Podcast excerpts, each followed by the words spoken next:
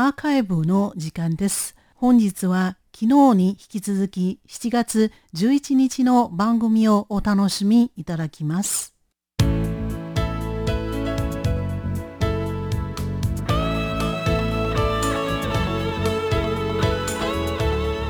皆さんご機嫌いかがでしょうか？ミュージアム台湾台湾博物館最初のコーナーは台湾通信ですこのコーナーでは台湾の最新の動きをお伝えしています。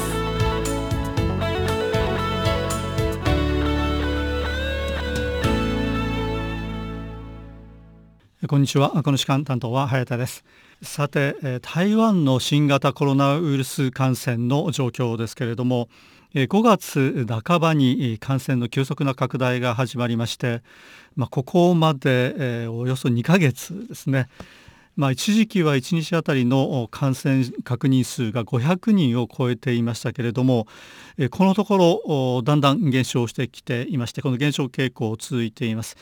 まあ、すでに1日あたりの確認数は100人を下回る状況となっています。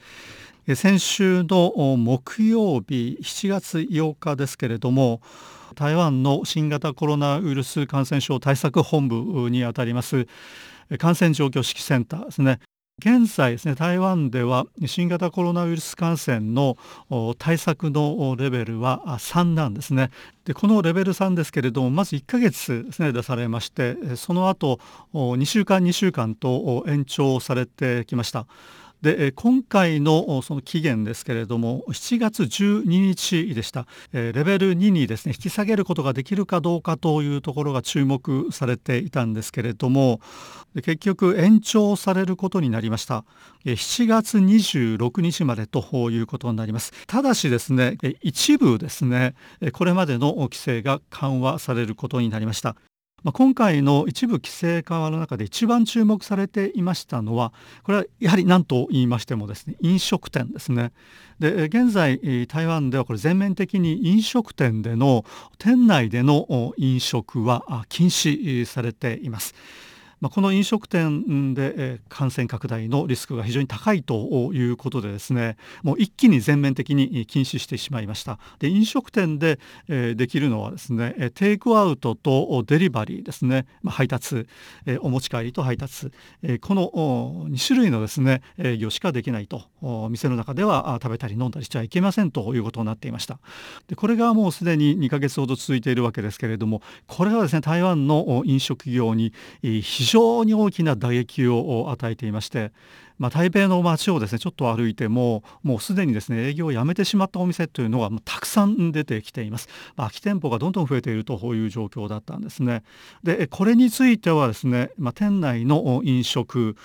これを解禁するということが、まあ、今回の規制緩和の項目の中に入っています、まあ、これはですねあもうお店側もそうですけれども利用する人にとってもまあ、非常にですこの待ちかねていたことだと思います。えただし、まあ、きちんと感染対策を行うとまあ、ソーシャルディスタンスですね社会的な距離を取るというのはもちろんですけれども、まあ、間に間仕切りを置いたりですねあるいはま座り方でもま交互に座ると並んで座っちゃいけないといったような規定はま当然あるわけですね。ということでこの飲食業についてはですね7月13日から店内での飲食、ま、可能になります。ま、これについてはまだまだ感染のリスクが高いところですねまあ、新北市はもうすでにですねこの解禁はしないと新北市だけは解禁しないということを宣言してますね